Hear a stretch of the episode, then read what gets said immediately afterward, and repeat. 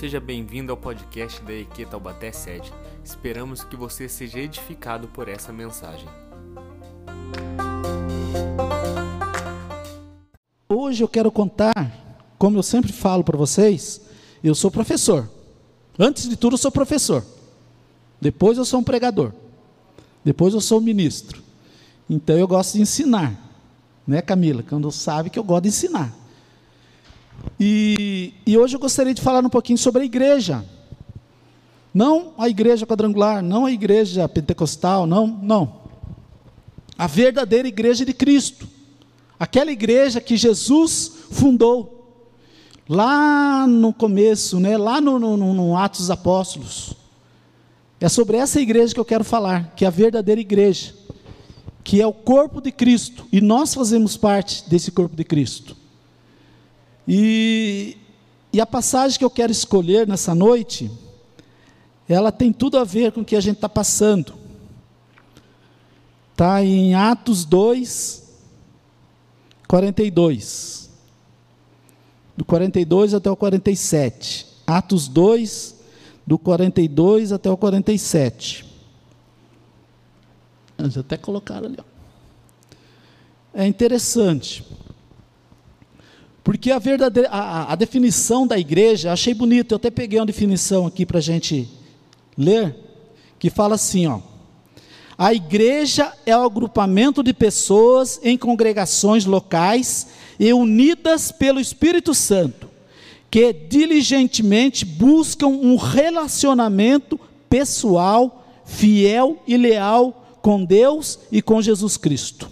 Eu achei muito linda essa definição aqui, porque tem tudo a ver com o que a gente está falando. É, uma, é um agrupamento de pessoas em congregações locais unidas pelo Espírito Santo, que diligentemente buscam um relacionamento pessoal e fiel com Deus e com Jesus através do Espírito Santo. Ai que lindo! Isso é a verdadeira igreja. Não é placa, não é prédio, não é nada disso. Somos nós. Nós somos igreja. E, e Atos, ah, o trecho que eu quero, quero ler, ele tem uma palavra muito interessante. É 42. E perseveravam na doutrina dos apóstolos, e na comunhão, e no partir do pão, e nas orações. Em cada alma havia temor, e muitas maravilhas e sinais se faziam pelos apóstolos. Todos os que criam estavam juntos e tinham tudo em comum. Vendiam suas propriedades e, e fazendas, repartiam com todos, segundo cada um tinha necessidade.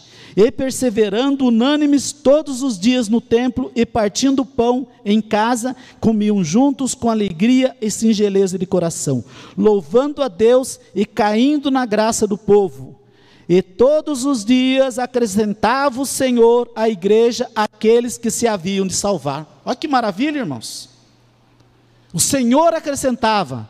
E um pouco aqui antes desse texto que nós estamos lendo, fala assim, ó, no, no capítulo, no versículo 41. De sorte que foram batizados que de bom grado receberam a sua palavra, e naquele dia agregaram-se quase 3 mil almas à igreja que estava começando a sua história. Isso que eu achei interessante. Então, essa, essa igreja, irmãos, ela começou, é, Jesus já começou falando dessa igreja lá no começo de Atos, lá no começo no, nos evangelhos ainda. Só que ele deu uma orientação para a igreja, para os discípulos. Isso que é interessante, só para a gente entender algumas coisas. Quando foi lá em Marcos, em Mateus, Mateus 28, 19, o famoso ID. Todo mundo já ouviu falar, quando fala em missões, a gente fala do ID. Aqui na igreja já foi falado, o pastor Benê já pregou, o pastor Mateus já falou.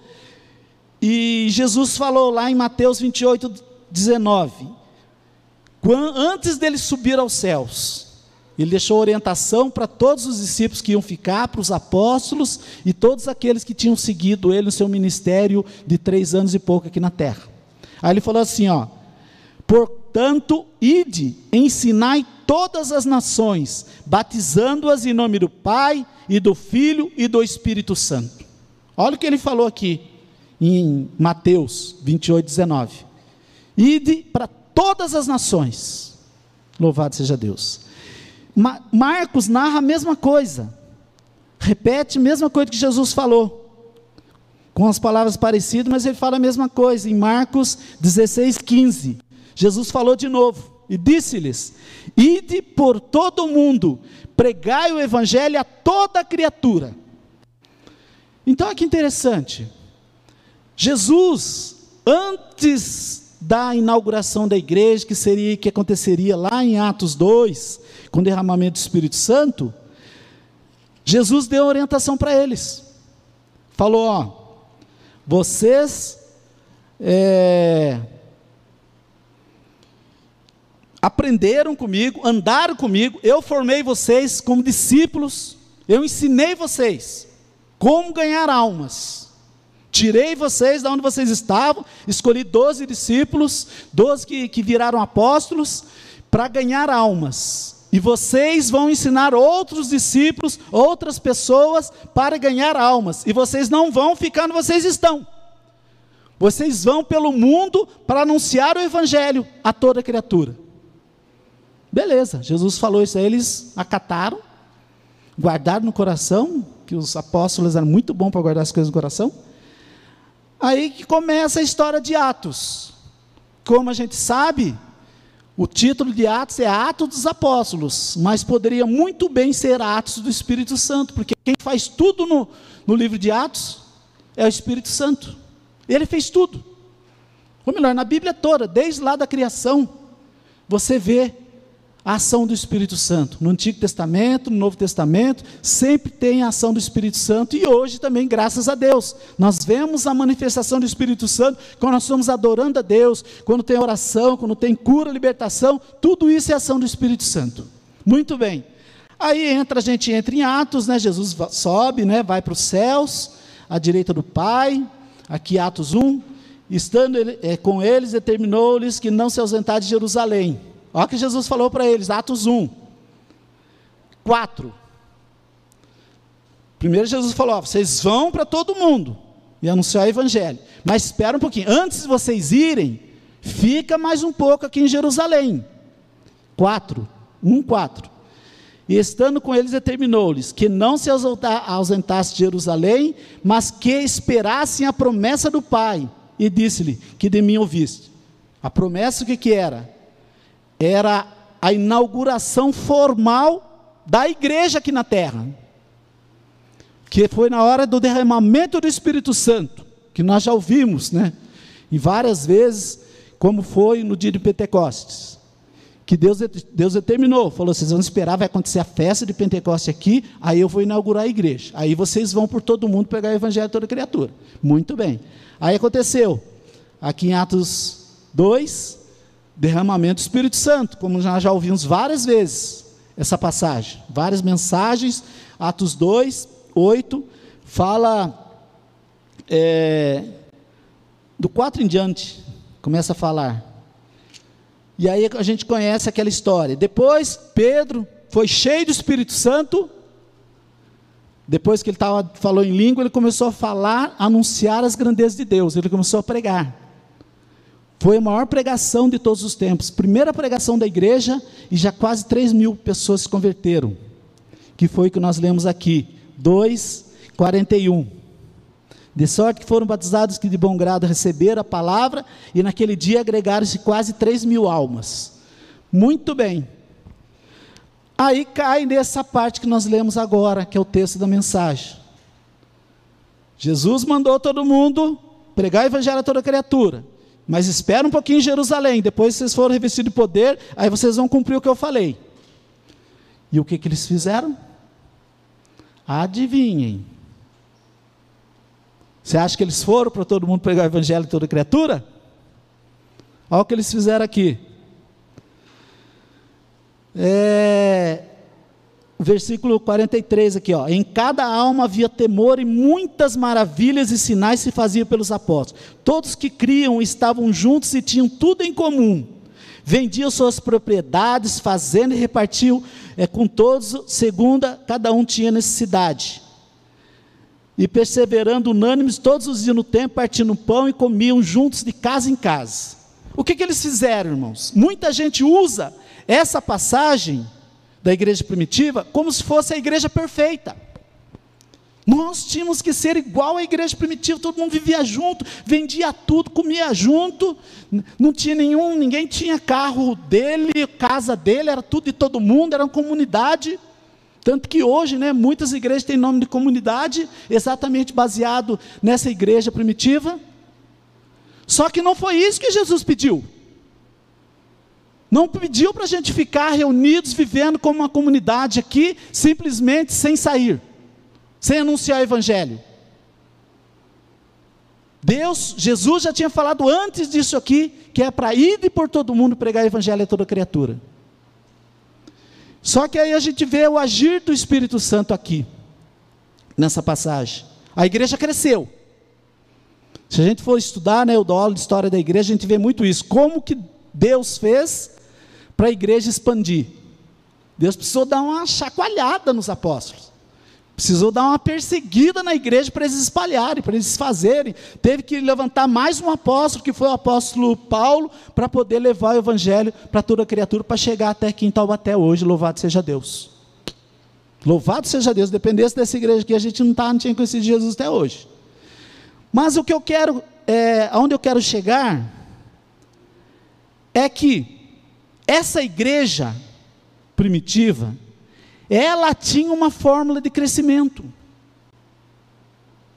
Deus colocou no coração deles algo, algumas coisas que eles estavam fazendo, que era a fórmula da verdadeira igreja. Que é a igreja que funciona. Funcionou naquele tempo e funciona até hoje. E que muitas vezes nós não temos visto isso em muitas igrejas por falta de conhecimento ou por, por desviar da, da, da sã doutrina, mas a, a verdadeira fórmula do crescimento da igreja está aqui, nessa passagem, principalmente nesse versículo 42, que fala assim, ó, e perseveravam. Olha que interessante. Por que, que foi colocada essa palavra perseveravam? Porque a igreja, irmãos, era uma nova doutrina, estava começando a igreja. As pessoas que estavam ali eram pessoas que viveram com Jesus. Eles conheciam as palavras que Jesus tinha falado. Só que como hoje nós temos muita dificuldade, às vezes, para seguir o caminho, o verdadeiro caminho de Cristo, naquele tempo era pior até. Que você imagina uma igreja com. Não tem, na Bíblia não fala quantas pessoas tinham, mas sabia que eram mais de 100 pessoas, 200, algumas poucas centenas de pessoas que seguiam essa doutrina. As outras tinham ouvido falar. Mas quando Jesus subiu, tinha mais de 100 pessoas lá no templo, tinha lá na, no tabernáculo, onde, no cenáculo, quando o Espírito Santo desceu, também tinha.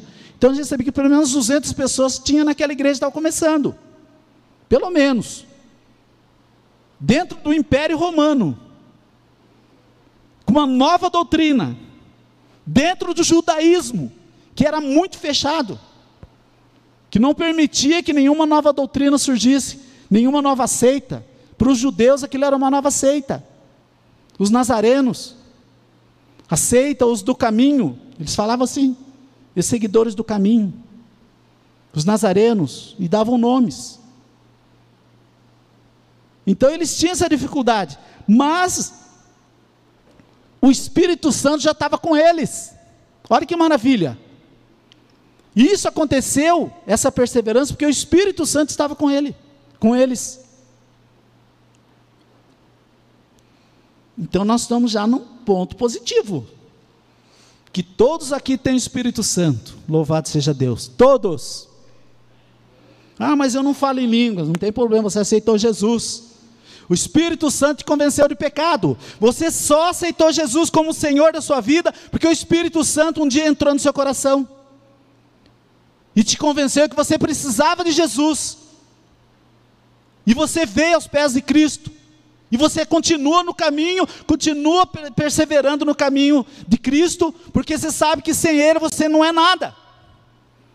Sem Cristo nós nada somos, nada, menos do que nada.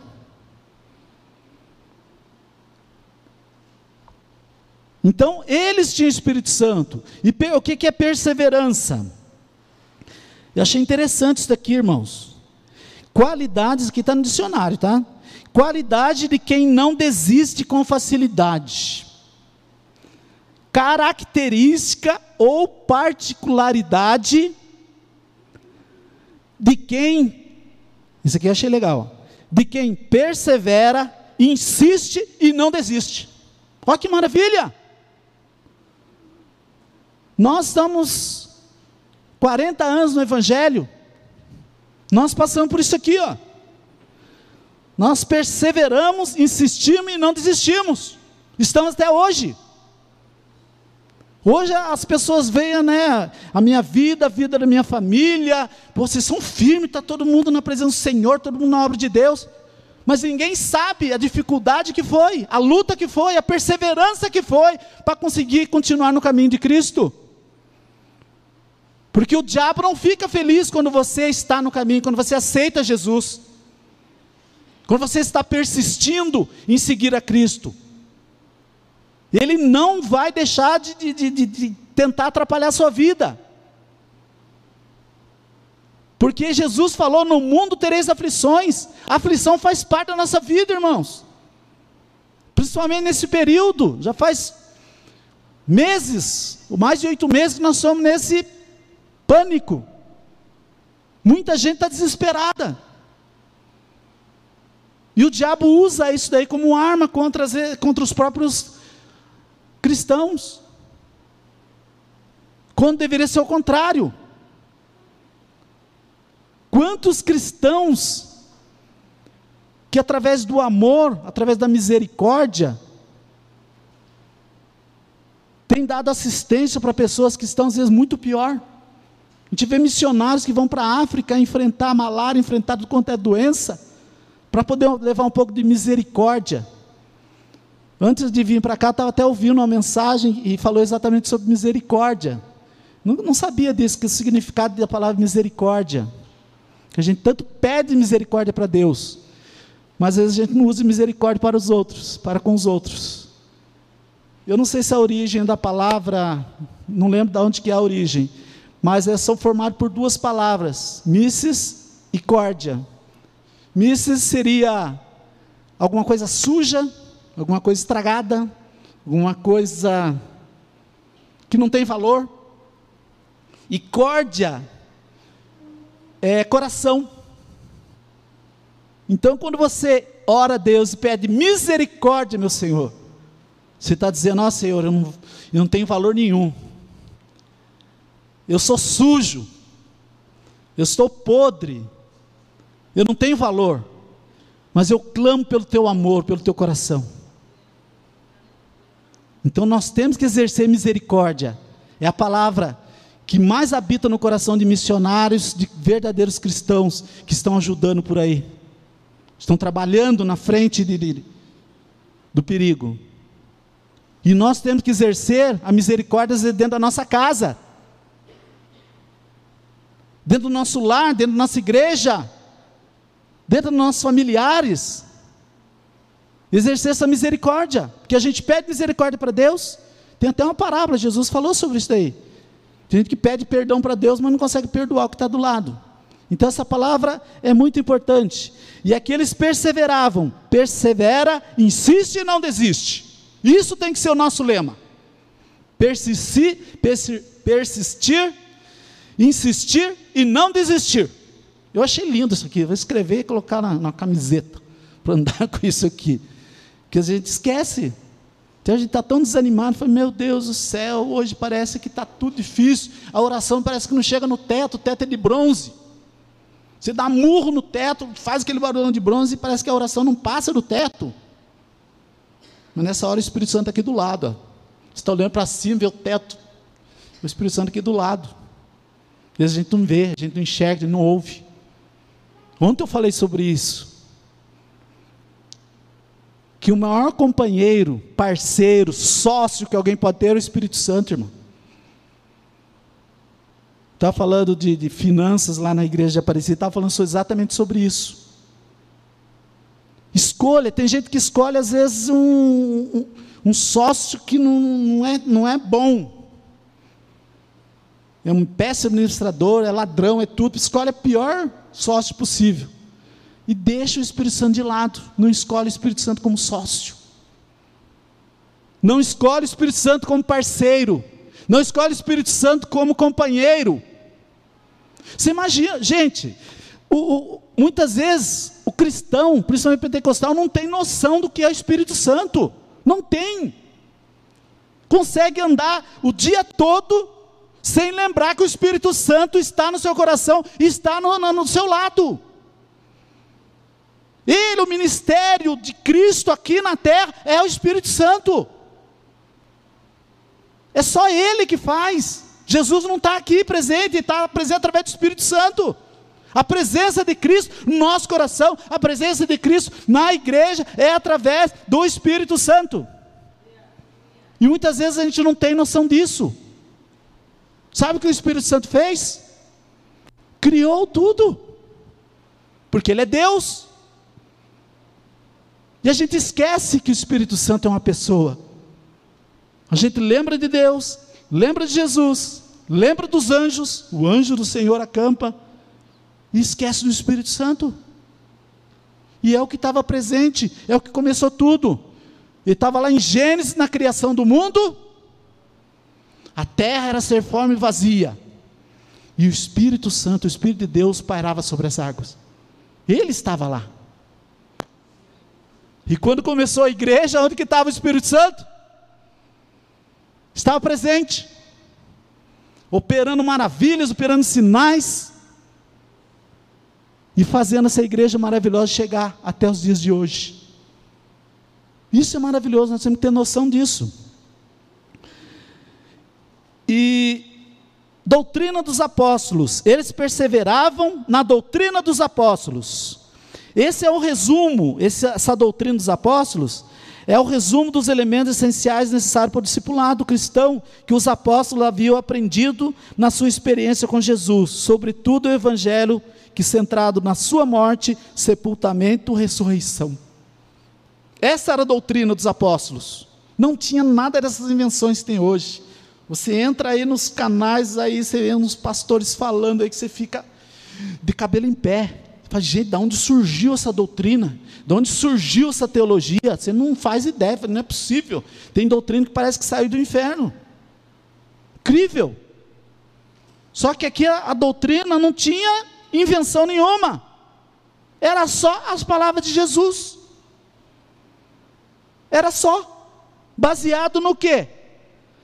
Na coisa mais importante, que é na morte, sepultamento, ressurreição e a salvação que Jesus concedeu a todo ser humano. Porque Deus amou o mundo de tal maneira que deu seu Filho unigênito, para que todo aquele que nele crê não pereça, tenha vida eterna. Era essa a doutrina. Não tinha nada dessas outras aí que de vez em quando a gente conversa com o Mateuzinho, outros aí, né, Mateuzinho, não está aqui hoje? Está ali. Ah, está ali, desculpa. É umas doutrinas doidas que vem por aí. Bíblica também. Porque tem, tem doutrina, irmão. Hoje vocês vão aprender. Hoje, estou sendo professor aqui. Tem doutrina bíblica, todo mundo conhece. Cristo salva, cura, batismo com o Espírito Santo, um dia voltará, né? Coincidentemente, as quatro doutrinas quadrangular. Tem a doutrina extra-bíblica, não, tem a doutrina antibíblica, Todo mundo conhece também. Você falar assim, ah, você consegue ter salvação é, tomando um chá, não sei do que. Pô, pera um pouquinho, isso aí é muito estranho, né? Como é que eu vou tomar um chá e vou ser salvo? Você sabe que isso é antibíblico. Mas agora tem a doutrina extra-bíblica. Sabe quem inventou essa doutrina? Quem assistiu Gênesis essa semana viu lá no comecinho, primeiro capítulo, né? Quer fazer propaganda, que eu não faço propaganda. Não faço propaganda.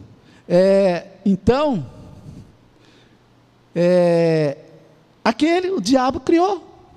Como que é a doutrina esta bíblica? Você fala uma verdade misturado com uma mentira. Sabe o que acontece no seu cérebro? Ele confunde. Você fala, isso é assim, mas é assado. O seu cérebro fala assim, e agora? É certo ou errado? Foi o que aconteceu com a Eva, né? Não, se comer, vão ser abertos seus olhos. O diabo não estava mentindo. Falou a verdade. Que abriu os olhos. Só que perdeu. Ele falou: não, você não vai morrer, não. Era uma mentira. E ela comeu, ah, não morri, estou vivo. Mas não era essa morte que, que Deus estava falando. Era a morte espiritual, morte eterna. É a morte que Jesus venceu na cruz do Calvário. Então a doutrina extra bíblica é muito perigosa e hoje está cheio na internet. Está cheio. Muitas doutrinas, eu não vou citar aqui, mas muitas doutrinas que parecem boas, mas são ruins. Parecem verdadeiras, mas são falsas. Tudo que não está na Bíblia, ah, mas aí não está na Bíblia, só porque não está na Bíblia é mentira. Não, não está na Bíblia. Vamos analisar, né? fere a moral, fere a conduta, fere alguma verdade, fere, analisa. Vocês são inteligentes. Na dúvida, tem uma, uma, uma frase que a gente sempre fala na área de segurança: na dúvida, pare. É assim. Na dúvida, pare. Se tem dois, duas, duas doutrinas que uma é complicada, a outra é mais simples, escolha mais simples. A gente sempre vai para mais simples, sempre vai parar, sempre vai é, respirar primeiro, vai analisar. E hoje não dá tempo, né? as pessoas vão atropelando tudo, não para para pensar, não para para fazer nada. Escuta o negócio, já vai fazendo e já passa no WhatsApp e distribui para todo mundo e nem analisou se aquilo lá de onde veio, aquela doutrina lá, aquela frase, aquele ensinamento. É complicado, irmão. A gente recebe cada mensagem no celular que fala, gente, mas é lá daquele fulano que não é cristão. Essa outra aqui é de um outro fulano que não é cristã. Por que, que a pessoa está passando para mim esses ensinamentos que são extra-bíblicos, ou às vezes até antibíblicos? Por falta, não é falta de conhecimento, falta de buscar conhecimento. Porque a palavra de Deus, ó, como está em 2 Timóteo 3,16, fala assim: ó, toda a escritura inspirada. Toda a escritura é inspirada por Deus e útil para o ensino, para a repreensão, para a correção e para a instrução na justiça. Por que, que eu frisei esse é? Porque alguns espertos tiraram esse é de algumas versões da Bíblia. Fica assim, ó, toda a escritura, vírgula. Ah, mas só uma vírgula. Muda tudo, irmãos. Porque fica assim, ó, toda a escritura, vírgula, é inspirada por Deus. Quer dizer, toda a escritura, toda a parte da escritura que é inspirado é útil. Coloca uma dúvida no coração das pessoas. Olha para você ver como o diabo é sutil. Tira uma palavrinha é e coloca uma vírgula. Isso a gente aprende quando estuda no ITQ, não é, Camila? É sutil, não é nada assim. O diabo, é, apesar que tem uns pastores aí hoje que estão falando que outras coisas contrárias, né? Fala que a Bíblia tem que ser corrigida, que a Bíblia está errada, que a Bíblia. A gente tem que corrigir a cabeça deles, né? Porque a Bíblia não tem nada errado. É, a segunda coisa que eles faziam, na doutrina dos apóstolos e na comunhão. Olha que interessante. Na comunhão. A comunhão da igreja depende da vida de comunhão com Deus, que cada membro do corpo de Cristo desfruta. Irmãos e irmãos, você nunca vai conseguir ter comunhão com pessoas, com cristãos, se você não tiver comunhão com Cristo, com Deus. A igreja é assim. Se Cristo é o cabeça, nós somos o corpo. Como que nós vamos ter comunhão? Quando nós vamos, a palavra de Deus fala: suportai-vos uns aos outros, suportando uns aos outros. E muita gente fala, ah, eu suporto aquilo lá. Não é suportar nesse sentido, é dar suporte. É você dar amor, dar atenção, conversar. Hoje está difícil, né? Até com máscara a gente nem entende o que a pessoa fala por causa da máscara. Mas passando a pandemia, depois que tiver tudo resolvido com, a, com as vacinas que estão chegando aí, é conversar, irmãos. Hoje não dá tempo, as pessoas não têm o hábito de conversar. É interessante, porque eu vim de Jacareí. Faz trinta e poucos anos nós viemos de lá. E quando eu cheguei aqui, porque eu nasci em São José, fui criado em Jacareí, então eu convivia muito em São José e Jacareí. E quando eu cheguei aqui, eu, eu, eu estranhei uma coisa, uma coisa positiva. Você chegava no mercado ali para comprar coisa, Aí você começava a conversar com a pessoa que estava do seu lado. Conversar, bater papo, aquela coisa toda. Ficar sabendo da vida da pessoa, ficar sabendo da família da pessoa, ficar sabendo de tudo. Conversava com o quitandeiro lá, o cara que estava vendendo. E ficava nessa conversa. Eu falei, gente, que maravilha, né? Gostoso conversar. A pessoa nem me conhece, está conversando comigo. Conversa, convidava você até para ir na casa tomar um café. E tu fez, Jesus, parecendo que nós somos lá em Minas. Minas é assim. Minas o povo, você chegou lá, foi com a sua cara, leva você para sua casa, que é na casa deles.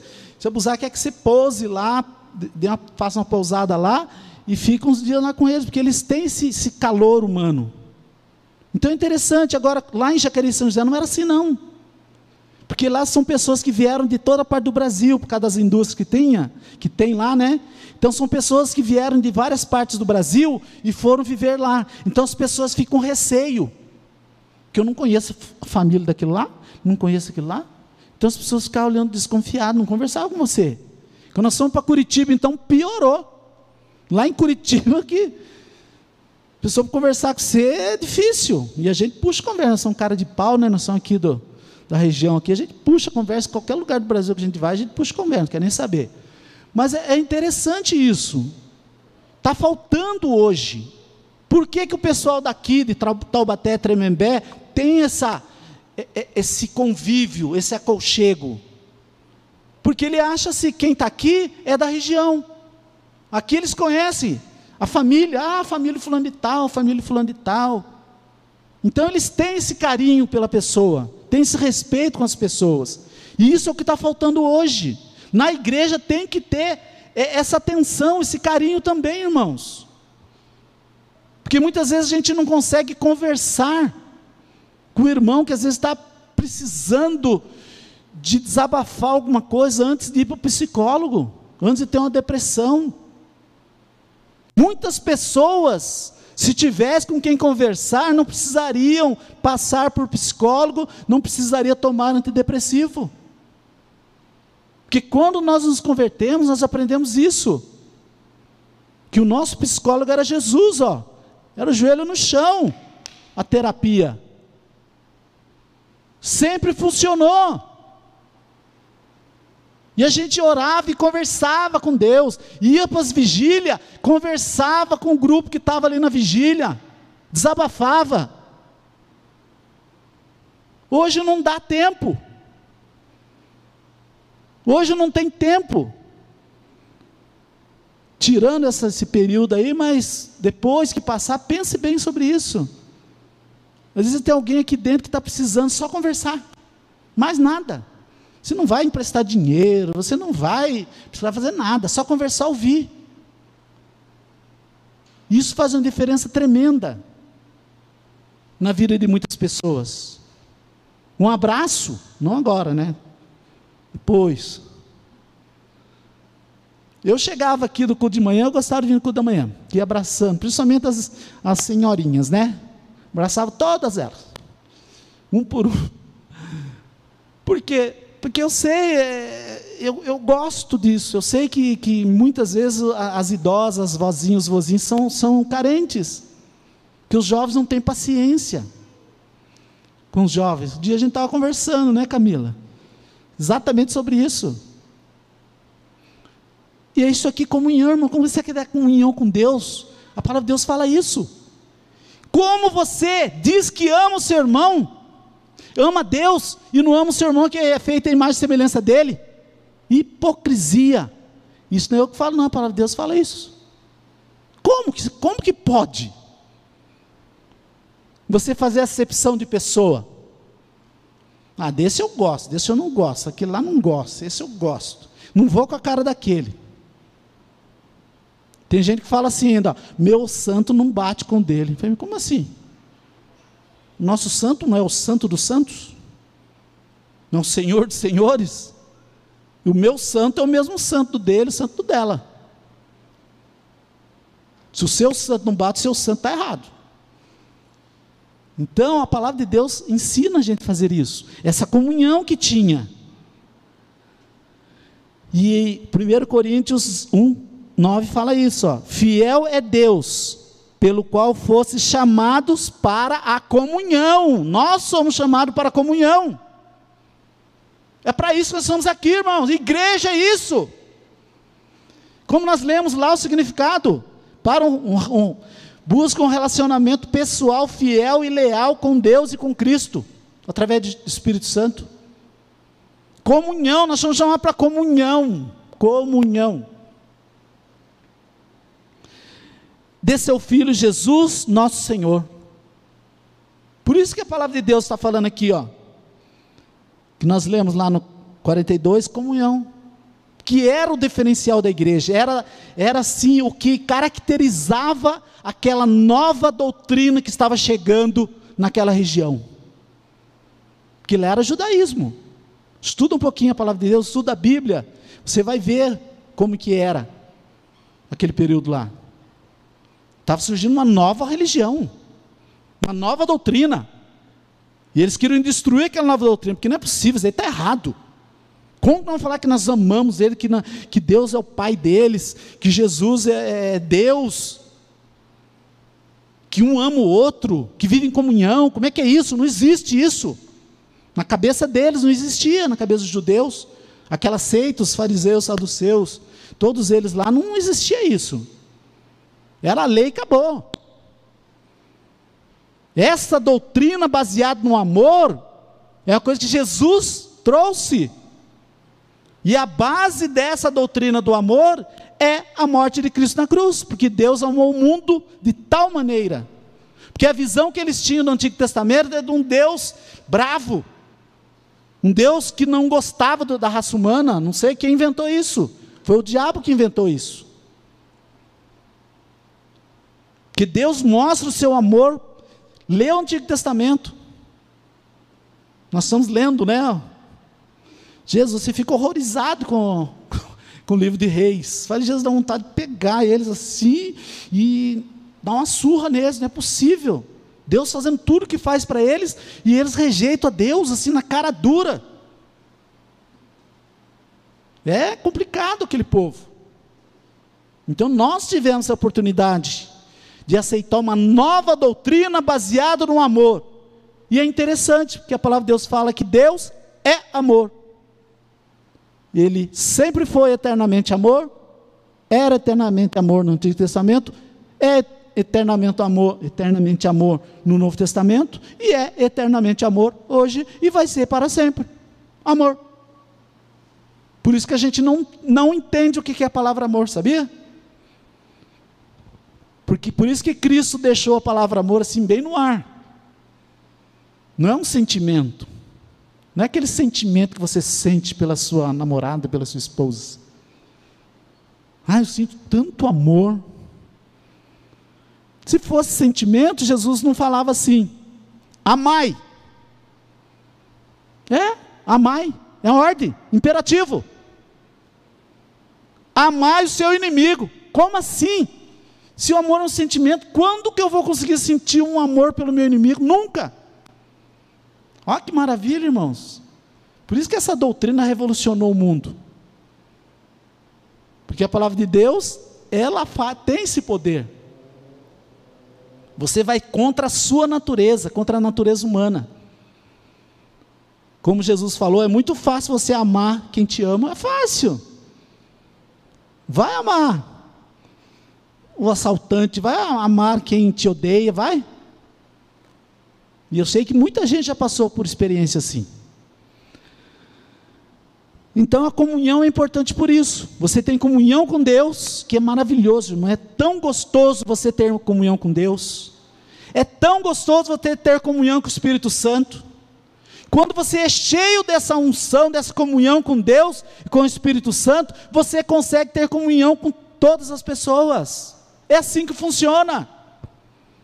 Você sai, é tanta alegria. Já viu quando você é interessante, né? Quando a pessoa ganha um prêmio alto assim, ela sai abraçando todo mundo. Olha que estranho, né? Ela sai abraçando até as pessoas que ela não conhece. Ganha um carro lá no Vale Cap e sai abraçando, oh glória a Deus, abra... sai abraçando todo mundo porque ganhou um carro. É alegria. Se nós estamos, estamos transbordando dessa alegria, por que, que a gente não consegue demonstrar esse amor? Deveria demonstrar esse amor, não só para Deus, mas pela imagem e semelhança dele, que é aquele que está do nosso lado, no nosso lar, nossa família, no nosso grupo de convívio, no nosso trabalho, na nossa escola, em todo esse lugar. É, vamos para frente, senão a gente não vai terminar. Depois ele fala aqui, ó, e na comunhão e no partir do pão. E isso tem a ver com comunhão também. Então, o partir do pão, o que, que é? A gente faz isso aqui todo mês. Eles chamavam de partir do pão a Santa Ceia. Eles se reuniam e comiam, né? Até em Coríntios fala isso aí. Que tinha gente que não, não respeitava. Mas a Santa Ceia é um memorial mais significante do cristianismo a nova aliança do sangue de Jesus que nos livra de todos os pecados, mas também se refere à refeição diária comum compartilhada nas casas. Olha que interessante. Eles celebravam a Santa Ceia e chamavam de partir do pão, simbolizando o que Cristo fez em memória, quando ele fez a última ceia. Partiu o pão e eles comeram o pão e tomaram o suco de uva. Mas esse partir do pão, olha o que, que era aqui, ó.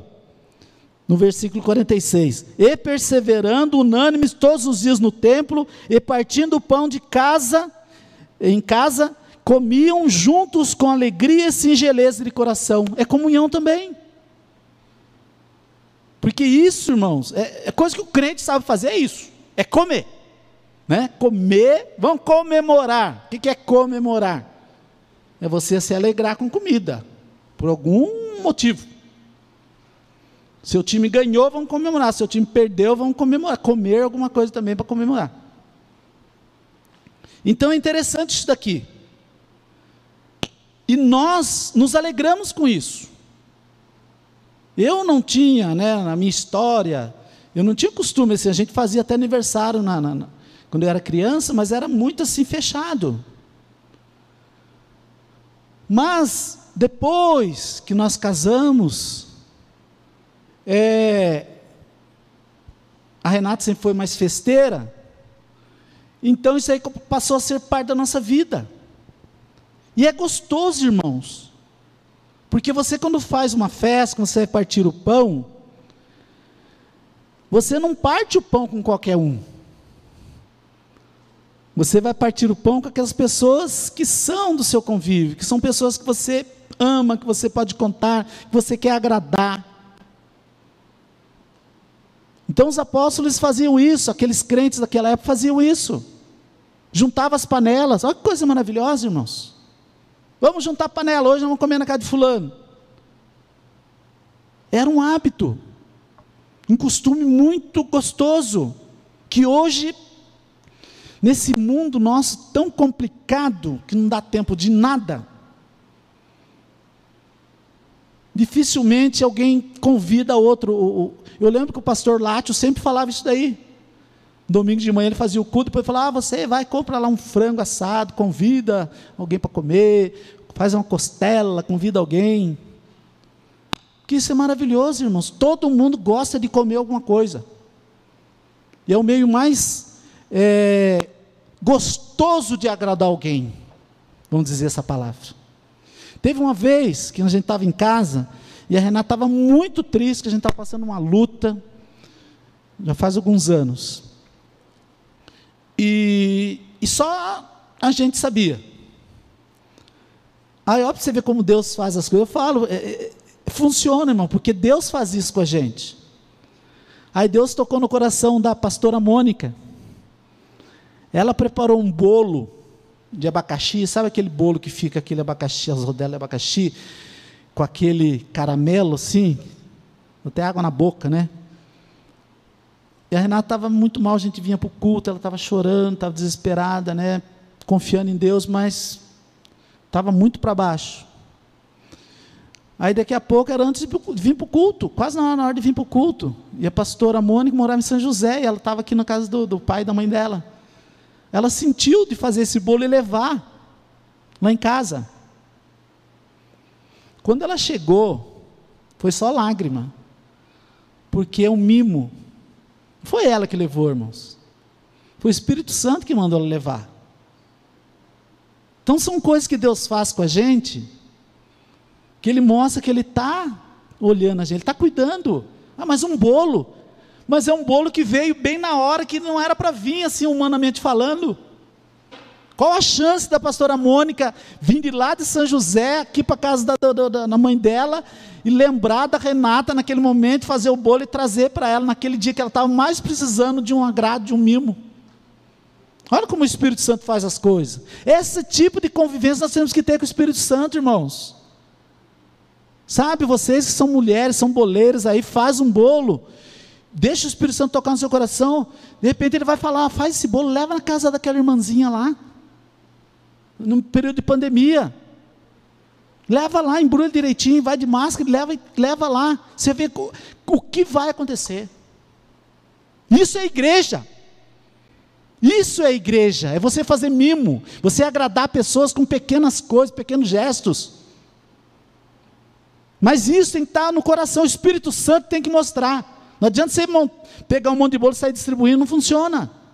Como cesta básica também não funciona você sair distribuindo. O Espírito Santo é o Espírito da igreja. Ele é o que opera na igreja, ele é o que faz tudo. Você pode até fazer, mas se você não pedir ajuda, ele não vai te ajudar. Ele deixa você fazer sozinho. Depois você entrega a cesta lá e fala, puxa vida, como me arrependi de ter entregue essa cesta. Nós aprendemos. Mas quando o Espírito Santo manda você entregar um mimo, seja o que for para uma pessoa, e é do Espírito Santo, você vê a alegria, Deus operando naquela pessoa através daquele mimo, daquele bolo, você chora você transborda fala, Jesus, obrigado por ter me usado fazer uma coisa tão simples, que não me custou quase nada, mas que na vida da pessoa é como um milagre. Isso é maravilhoso, isso é igreja. Isso é que a igreja primitiva estava aprendendo. Comunhão, partir do pão, partir do bolo, partir do, do salgado, partir sei lá do que, mas partir alguma coisa, partir é compartilhar. E oração, ou as orações, era o quarto item. Orações. Não tem como, irmãos. A base da vida do cristão e da igreja é a oração. O Espírito Santo é uma pessoa de ação. Através dele, nossas orações movem os céus e o coração de Deus. Vários exemplos na Bíblia nós vemos disso. De Deus movendo, às vezes mexendo até na vontade de Deus. Deus ia fazer alguma coisa, ele desistiu de fazer porque alguém estava intercedendo por aquela pessoa. Nós estamos vendo na oração quantas pessoas, hoje, né, quantas pessoas estão necessitando de oração. A gente vê no Uniora, no grupo de intercessão, a gente vê por aí aqui na, na igreja, muitas pessoas estão necessitando de, de, de, de oração. Aí fora, quantas pessoas o Brasil está precisando, Manaus está precisando, o mundo está precisando de muita oração. Temos que dar essa parcela da nossa vida, de intercessão pela vida dessas pessoas. É o papel da igreja. Oração não é uma coisa assim, ah, hoje eu vou começar, é estilo de vida. Faz parte do da, da, da vida do cristão é oração.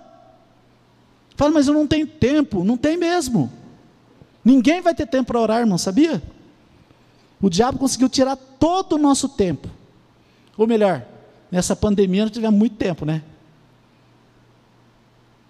Mas quando acabar a, pande a pandemia, vai acabar o tempo de oração. Por isso que a gente precisa disciplinar agora. Porque a gente tem que trabalhar, a gente tem que estudar, tem que levar o filho na escola, tem que levar o filho no balé, tem que levar o filho no inglês, tem que levar, tem que ir para o shopping, tem que ir não sei aonde, tem que jogar futebol, tem que. É, põe na lista, põe na lista tudo. Aí você vê lá que não fecha, foi, pô, mas onde que está a oração aqui? Não sobrou tempo. E não vai sobrar mesmo. Como você tem que fazer? Colocar na lista. Oração, tá horário. Onze e meia, meia-noite. O pastor Po Yong Cho, é um testemunho dele. Depois passou a ser David, David, né? Tem um testemunho dele que fala isso, que uma vez ele estava orando no escritório dele, se eu não me engano, e chegou o ministro lá da Coreia, uma, uma autoridade lá, que mandou chamar ele, falou, não, agora ele está orando. Porque ele tinha aquele horário, aquela agenda com Deus. Percebe? Como tem que ser a prioridade das nossas orações? Tem que ter agendamento. E agenda, Senhor, vou agendar com o Senhor tal horário, todos os dias tal horário. Chega alguém sua casa, ah, vamos para o shopping. Não, não, pera um pouquinho, agora não, agora é horário de oração. Mas como assim? Você muda para outro horário. Se você não honrar o seu compromisso, você não vai conseguir fazer depois. E a oração move o coração de Deus. Nós podemos testemunhar, a gente for testemunhar aqui de quantas bênçãos nós recebemos através da oração, irmãos. Também 40 anos servindo a Jesus não é para menos, né? É muito, é cura, libertação, etc, etc, etc, etc, muita coisa. É muita bênção. Através da oração. Nada mais que jejum e oração. Eu fiz alguma coisa extraordinária? Não, é obrigação, né? Está aqui, ó e perseverava na doutrina dos apóstolos, na comunhão, no partir do pão e nas orações. Esse é o papel da igreja. Isso que a igreja tem que fazer. Não tem saída. A nossa igreja precisa, é graças a Deus que está aprendendo, tem um grupo que está firmado na oração. Nós vemos no Uniora, no, no grupo de intercessão, vá, tem bastante gente, louvado seja Deus. Que antes era mais difícil conseguir pessoas para orar. Hoje parece que Deus está sensibilizando o coração das pessoas para orar. Isso é maravilhoso. E é gostoso, irmãos. Principalmente de madrugada. Agora eu estou com tempo, né? Mas quando eu trabalhava também, eu fiquei um tempão, dois anos, acordando todo dia às três horas da manhã. E é interessante isso. Porque você começa, tem dia que você não consegue terminar. Tem dia que você está ali na presença de Deus, você começa a conversar com Deus, começa a ouvir louvor, começa a ler, começa e, e vai embora. Porque é um momento particular com Deus, secreto com Deus. E é maravilhoso isso, irmãos. A gente vê que Moisés fez, Moisés subia no monte lá, face a face com Deus. Ah, mas é Moisés. Não, Moisés. Nós somos chamados amigos de Deus. Nós somos chamados. Foi o que Jesus falou? Já não vos chamo de servo, mas de amigos. Se nós somos amigos de Jesus, nós somos amigos de Deus. Nós temos que ter essa intimidade. Nós temos que sentir a presença de Deus. Nós temos que ver coisas sobrenaturais. Nós temos que ver os milagres acontecerem. Nós temos que sentir que Deus está operando. Deus ele mostra coisas para nós, irmãos. Vê o que acontece, lê Atos dos Apóstolos, você vê o que, que o Espírito Santo fez na vida daquelas, daquelas pessoas. E é o mesmo Espírito Santo que está operando hoje, que você pode contar com Ele. Ele te livra da morte. Quantas vezes o Espírito Santo falou: sai daqui, vai para lá, sai dessa pista, volta, vai para outra. E eu sempre atento.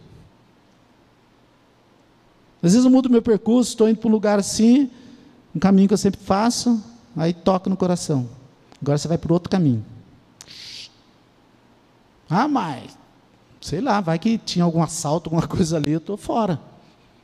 Entendeu? Então você tem que ter essa, esse feeling, né? essa, essa delicadeza de ouvir, porque o Espírito Santo não vai fazer estardalhaço, só fez aquele dia, no, desceu né, com um trovão, com, com, com vento impetuoso. Mas hoje não, ele chega com uma brisa suave, assim, ó.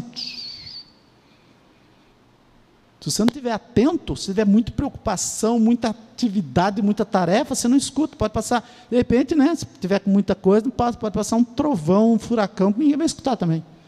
Mas o Espírito Santo é bem suave. Ele quer que você tenha essa comunhão com Ele. E 1 Timóteo 2 fala assim: ó, antes de tudo, 1 Timóteo 2, 1 a 5. Não, eu, eu coloquei só acho que o primeiro versículo. Antes de tudo, recomendo que se façam súplicas, orações, intercessões e ação de graça por todos os homens. Isso é bom e agradável perante Deus, nosso Salvador, que deseja que todos os homens sejam salvos e cheguem ao conhecimento da verdade. Olha que maravilhoso. Se você for ler lá do 1 até o 5, você vai, vai falar lá. Tem que orar pelas autoridades, pelos reis, por todo mundo, para que você viva tranquilo.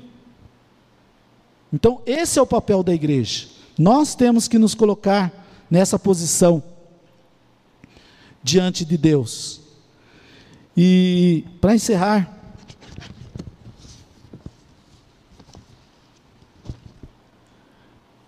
nós, como membros do corpo de Cristo, podemos fazer a diferença. Você pode fazer a diferença. Deus colocou a gente de castigo durante essa pandemia aí, nos deu essa, essa, essa, falou conosco, nos ensinou, porque Ele quer que esse ano a igreja seja diferente, irmãos. Mas para a igreja ser diferente, cada um de nós tem que fazer alguma coisa, tem que ser diferente. Podemos fazer algo extraordinário para Deus esse ano. Você pode fazer. Porque nós vemos pessoas na Bíblia, né, vários exemplos de pessoas que fizeram coisas extraordinárias, que ficaram marcadas na história. A Noé, Abraão, Jacó, José, Moisés, Gideão, Samuel, Davi, Elias, Eliseu, Daniel, Zaqueu. E por aí vai, poderia falar muito mais. Que fizeram coisas extraordinárias para Deus. E outros homens até eram nossos contemporâneos. Agora mais recente. Quantas pessoas fizeram coisas extraordinárias, ficaram marcadas? Billy Graham, e outros muitos, pastor Benê, pessoas que fizeram coisas extraordinárias, que ficaram marcadas, nós nunca mais esqueceremos. Você pode fazer isso também. Mude sua vida, faça algo diferente esse ano. Se você vai uma vez para o culto na, na semana, venha duas. Olha só. Uma, duas. 100% de aumento de eficácia. Se você não jejuava, faça pelo menos um jejum por semana.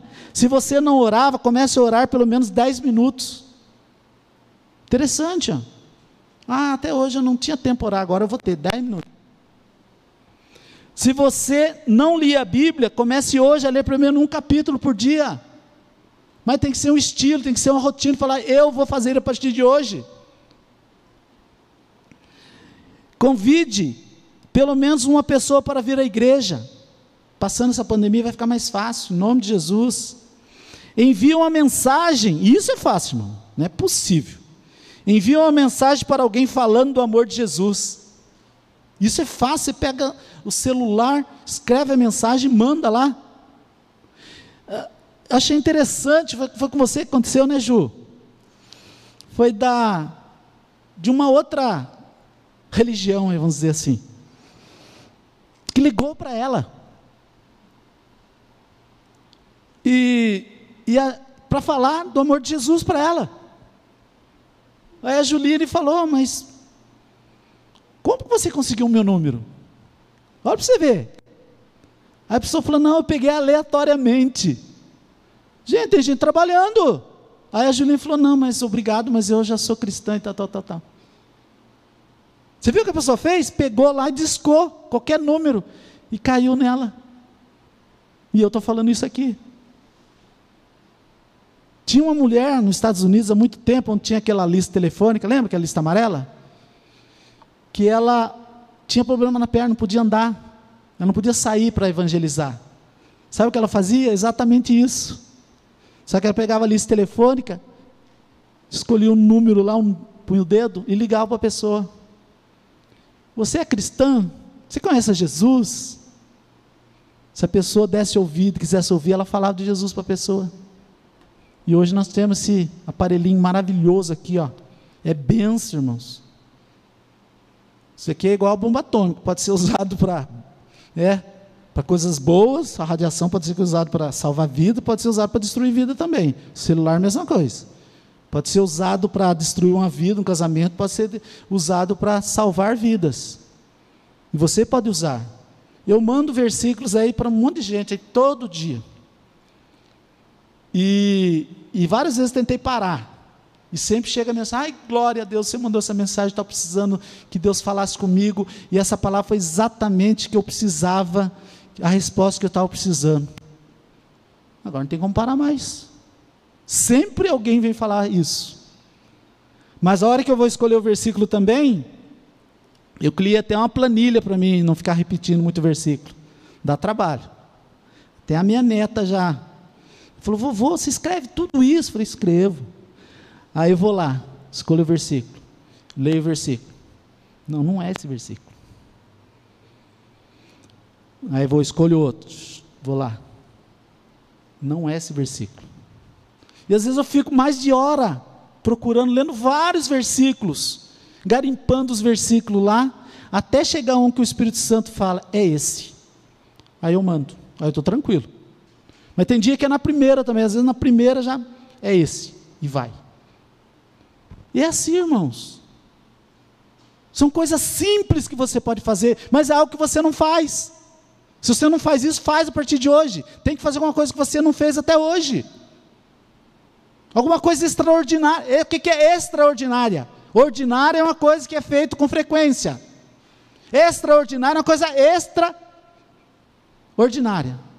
É fora do que você faz. Fora do que você faz. Se eu jejuo uma vez por semana, tem que jejuar duas. É alguma coisa diferente. Aí a nossa igreja pode mudar, a nossa igreja vai mudar em nome de Jesus, porque o povo daqui é um povo dedicado, perseverante, que persevera. E aí, por último, pois aqui começar a dar dízimos e ofertas. Se você não faz isso, Pense bem. Um dia ainda vou dar um estudo aqui. Ontem eu fui lá em, em, Treme, em Tremendé, Aparecida. Achei interessante depois que eu ouvi o pastor falar, o pastor Jefferson lá. Eu falei sobre finanças, foi uma palestra lá. Aí ele falou, irmão, depois que terminou, ele falou, pastor, por que você não veio aqui 15 anos antes para falar sobre isso? Eu não tinha passado tanto aperto para construir essa obra aqui. Porque são coisas, irmãos, que tem que fazer diferença na nossa vida. Eu amo ser dizimista ofertante. Eu falo isso de coração. Porque na minha vida é um milagre. E um dia eu quero que faça milagre na sua vida também, essa parte financeira. Mas hoje não é hoje que a gente não vai falar sobre isso, não. Então, para fechar, se você quer algo extraordinário na sua vida e na igreja, faça algo extraordinário para Deus. Se você quer algo extraordinário em sua vida e na sua igreja, faça algo extraordinário para Deus, seja o que for. O Espírito Santo vai mostrar o que você deve fazer esse ano para as coisas mudarem na sua vida e mudarem nessa igreja. Eu tenho certeza disso, porque o pastor Mateus está trabalhando para isso, a liderança está trabalhando para isso, e você pode fazer parte dessa mudança. Amém? Vamos ficar de pé pedir a Deus que venha confirmar essa palavra no coração de cada um. Louvado seja Deus. Senhor amado, Deus glorioso, nós te agradecemos, ó Pai, porque o teu Espírito Santo está presente no nosso meio. Esse querido Espírito Santo, esse amigo, esse companheiro, esse Espírito consolador, esse Espírito que está preenchendo os nossos corações, e que nos dá vitória a cada dia. Nós estamos passando por períodos difíceis durante essa pandemia, mas tu estás conosco, está nos fortalecendo, está nos dando graça, Senhor. Por isso eu peço a Ti, venha abençoar a Tua igreja, Pai. A Tua igreja são essas pessoas que estão aqui, não é o templo, é a cada um de nós que estamos aqui dentro hoje, Senhor, ouvindo a Tua palavra, adorando o Teu nome, buscando conhecimento, buscando alguma coisa para fazer de extraordinário esse ano, Senhor. Por isso eu peço a Ti que o Teu Espírito Santo possa incomodar a vida de cada um, para que ela venha a fazer algo diferente, que ela venha testemunhar que fez alguma coisa diferente e que deu resultado, não só para a vida dela, mas para a vida das outras pessoas ao seu redor, para a sua família e para a sua igreja. Ó oh, Senhor, eu clamo a Ti agora, Senhor meu Deus, te agradeço pela Tua presença e por os Teus filhos que ouviram a Tua palavra, e eu tenho certeza que o Teu Espírito Santo já está agindo na vida de cada um deles, Pai. Em nome de Jesus eu te peço e te agradeço. Amém, Jesus. Pode aplaudir Jesus, irmãos.